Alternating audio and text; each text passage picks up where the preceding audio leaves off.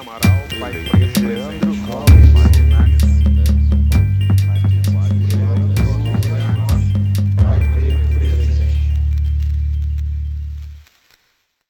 Sejam bem-vindos ao Como Nascem Pais Pretos, o programa curtinho do podcast Pais Pretos.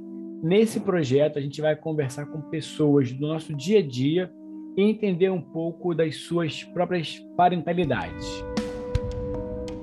Bom, eu sou o Lucas Maciel, eu estou aqui na sala da minha casa, estou com um fone na minha cabeça, estou com uma blusa azul, bigode e estou com meu dread preso também.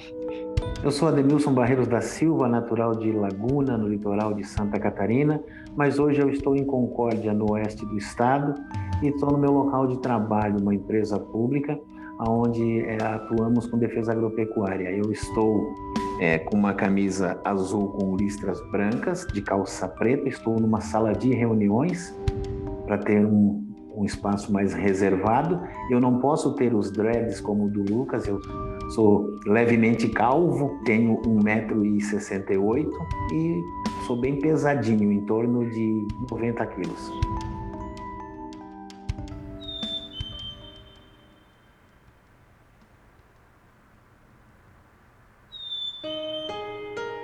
Nenhuma mulher nasce mãe e nenhum homem nasce pai. A construção da criança até a vida adulta, onde há a possibilidade de assumir o papel de pai ou mãe, passa por diversas experiências e momentos. Nós somos as somas desses instantes. Cada dia vivido, cada palavra ouvida, cada situação passada reverberam dentro da gente e nos enche como um copo vazio, que dia a dia vai transbordar para o próximo e aos nossos filhos.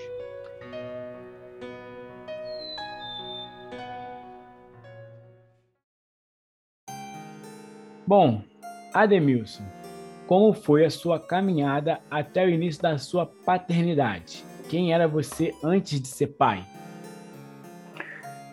A gente começa a nossa vida dentro do ventre de uma mãe, a gente vai desenvolvendo por nove meses, evoluindo até nascer.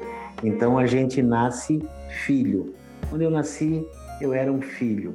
E nessa minha caminhada até me tornar pai, eu sempre eh, fui uma pessoa de boas relações, muito alegre, muito comunicativo, de muitos amigos realmente, de uma infância eh, dos velhos tempos, de poder brincar na rua, da bola de gude, eh, de jogar peão, de brincar de roda. E depois, quando eu vim aqui para o Oeste, como eu citei no, no início, então foi que começou a minha jornada profissional como funcionário, como trabalhador, e acabei me tornando pai. E nesse momento realmente a nossa vida ela dá uma guinada muito grande, porque você passa de dependente para responsável. E a palavra cabe muito bem porque a gente acaba é, se tornando uma pessoa mais responsável, mais preocupada, mais atenta.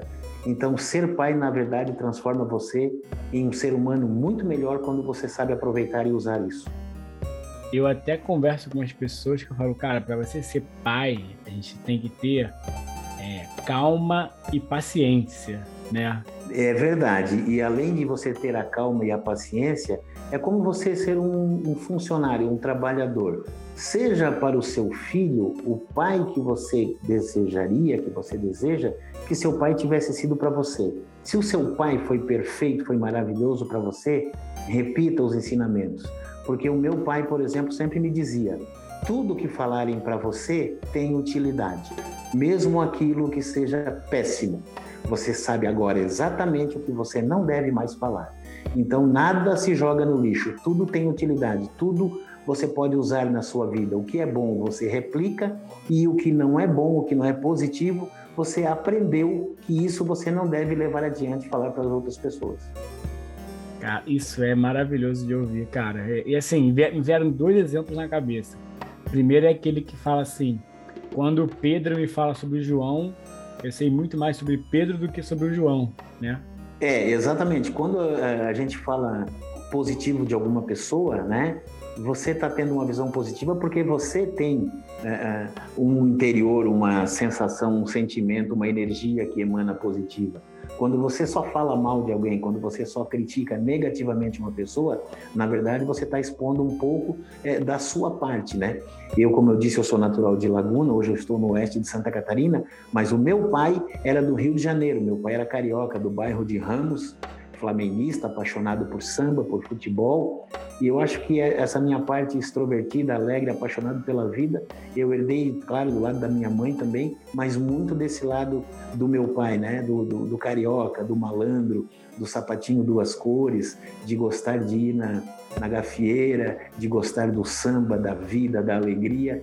Eu acho que a gente levando a vida assim, a vida se torna algo muito melhor para a gente viver, conviver e, claro, educar os nossos filhos. Maravilha. E quando, até quando eu brigo com a minha namorada lá, ela também falou: é, realmente tô aprendendo muito com você. Tudo é ensinamento, né? A gente aprende a partir daquele momento a não mais ou fazer de novo ou não fazer de novo aquilo que a gente. a situação que a gente passou, né? Eu acho que a gente tem muitas coisas na nossa frente, muitos exemplos, né? Como aquela velha frase do Pequeno Príncipe: tu te torna uh, eternamente responsável por aquilo ou aquele que cativas. É. Então, quando você faz alguém gostar de você, você se torna responsável por esse gostar e por essa pessoa. Uh, então, a gente a gente acaba é, esquecendo de dar carinho a quem ficou é, entre parênteses, entre aspas, dependente do nosso carinho, do nosso amor. Assim como os animais, né? Que eu falei que eu sou apaixonado por, por animais, trabalho com adestramento canino. Os animais se apaixonam é, rápido e facilmente por você. E muitas pessoas fazem, tanto seres humanos quanto animais, se apaixonarem e depois esquecem.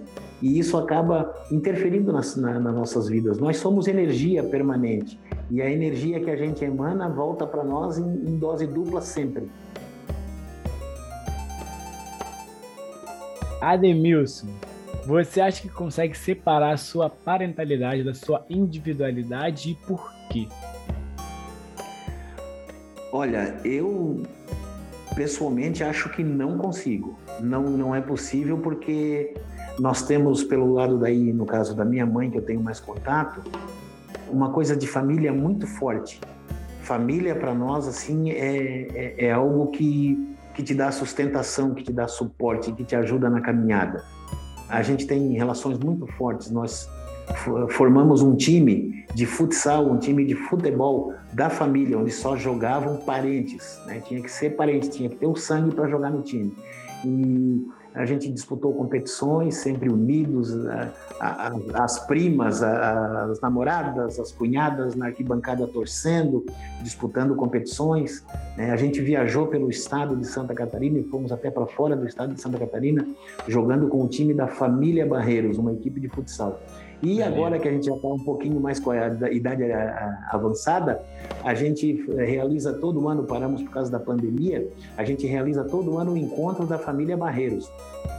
Mãe teve sete irmãos e cada um desses sete irmãos e ela tiveram muitos filhos. Então gerou uma família muito grande e todo final de ano reúnem-se todos, vem gente de fora do estado, vem gente de todo lado e a gente faz uma grande festa. E nessa grande festa nós temos jogos de futsal feminino, futsal masculino, adulto e juvenil para comemorar, para confraternizar com toda a nossa família. É muito maneiro. Quer dizer, já ser família já está na característica de vocês, né? Exatamente. E é uma característica, como você falou, é bem interessante porque essa mudança são 500 quilômetros de distância de onde eu nasci para onde eu estou hoje. Aqui, por, ser, por serem as pessoas terem vindo de outros países, da Itália, da Alemanha, tem muito imigrante, uh, o parentesco não é muito valorizado, o sobrenome ser igual não significa muito, pode ser o mesmo sobrenome, mas de outra, de outra família. Para nós, lá no litoral, não. É, no caso que a gente fala, um Barreiros é um dos nossos. Então a gente dá o sangue, dá o amor, dá a vida para defender um outro Barreiros, para dar carinho, para dar suporte. É muito forte. Então no litoral, até pela, pela ascendência açoriana, mas também muito por essa presença negra, por essa presença preta, né, de nós negros, é, é uma coisa, é, o, o, amor é muito mais forte, a relação família, é, ela é muito mais importante, eu percebo, né, de onde eu vim, é mais importante do que onde eu estou agora. Cara, esse negócio do futebol tá aqui na minha cabeça, muito maneiro isso. Achei, ó, achei excelente, cara. Montar um timezinho com a própria família, Vocês mesmos se resolvem, brigam, se divertem. Já tá, a festa está em casa. Achei maravilhoso isso. É, e aí a gente saiu desafiando é, municípios, né? Tem as seleções, na época eram as, as, CMS, Comissões Municipais de Esportes, hoje são as fundações. Então cada município aí classificava aqui, que tem os Jogos Abertos de Santa Catarina, então é, as equipes que classificavam na nossa região, a gente acabava desafiando, montando e fazendo um jogo. Então o nosso time jogou muito pelo estado de Santa Catarina. Tivemos duas vezes aqui onde eu estou hoje, aqui em Concórdia, que o meu irmão veio antes para cá. É, disputamos campeonatos, jogamos campeonatos da cidade, do município, fomos campeões. Então o, nosso time assim, porque da quantidade tu tira a qualidade, né? Então são muitos, eram muitos parentes, muitos primos, e a gente acabou conseguindo cravar esse nome lá, né? Família Barreiros é uma coisa que naquela região as pessoas conhecem muito. Muito maneiro, muito bom. E aí, sobre o nosso tema, né? Sobre a, conversa. Do que você acha que o seu copo tá cheio? Você derrama para os seus filhos e para as pessoas? Primeiramente, de amor. O que o meu copo mais vive cheio, graças a forma como convivemos, eu, minha esposa e meus, filhos, meus dois filhos, Aderson, de 33 anos, e, e Denison, de, de 28 anos, é com muito amor, com muita alegria, é, a gente brinca muito, então meu copo está cheio de, de amor, mas também ele está cheio, como diz é, o Mário Sérgio Cortella, né?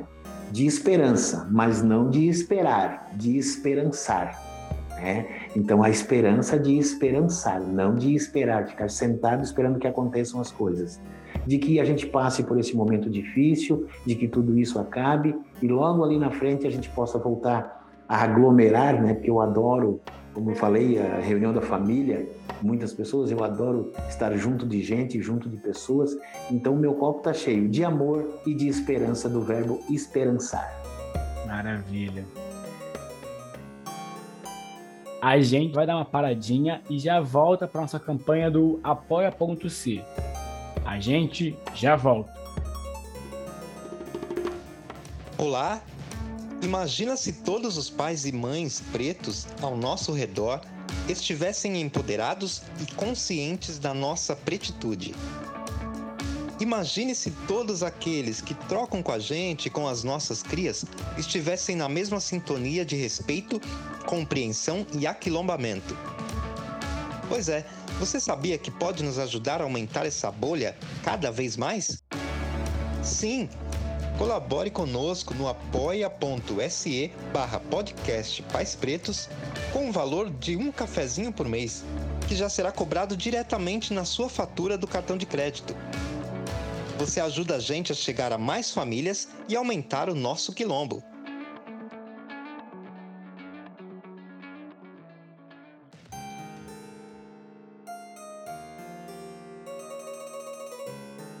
Uma perguntinha surpresinha. Hum. Falar para você assim: você é igual o seu pai. Isso te assusta ou te conforta? Isso me dá uma alegria imensa. ah, me, maravilha me tira um sorriso de orelha a orelha. É um dos maiores e melhores elogios que alguém pode me dar, cara. O meu pai, como eu te falei, lá em Laguna, Capsuda, um bairro muito humilde, não tinha, não tinha saneamento básico. Então tinha muita pulga, muito bicho de pé, muita doença. E como eu te falei, a minha mãe tinha sete irmãos, alguns já faleceram, e alguns moravam nesse bairro, lá em Cabeçudo, onde tem, onde tem a origem da família Barreiros. E o meu pai saía construindo banheiros. Ele arrumava dinheiro, ele arrumava tijolos, ele dava um jeito. Ele veio do Rio de Janeiro com uma outra visão e botava eu meus primos para trabalhar na casa dos tios. Contratava um pedreiro que era compadre dele, sempre o mesmo, para fazer um banheiro. E eu era jovem, eu não entendia. Por que, que não faz a sala? Por que, que não faz o quarto? Por que, que não arruma a cozinha? Meu pai saía fazendo banheiros. Daí ele dizia: é para dar saúde para teus primos, é para dar saúde para tuas primas. E eu não entendia. Depois que eu cresci, que eu estudei, que eu vi o que era uma coisa e outra, hoje eu trabalho com comitê de bacia, com gestão de águas. Aí que eu entendi. Meu pai estava levando saúde para aquelas pessoas. Né? Então ele estava preocupado com a, sanidade, com, a, com a sanidade humana, né? com a saúde pública, com a saúde humana. Então, é, me, me, dizer que eu sou igual ao meu pai é o maior elogio que alguém pode me fazer. Muito legal, cara. Olha só, Demilson, a gente vai chegar aqui na reta finalzinha. Muito obrigado pela participação. Você gostaria de compartilhar algo com os pais e mães que estão nos ouvindo agora?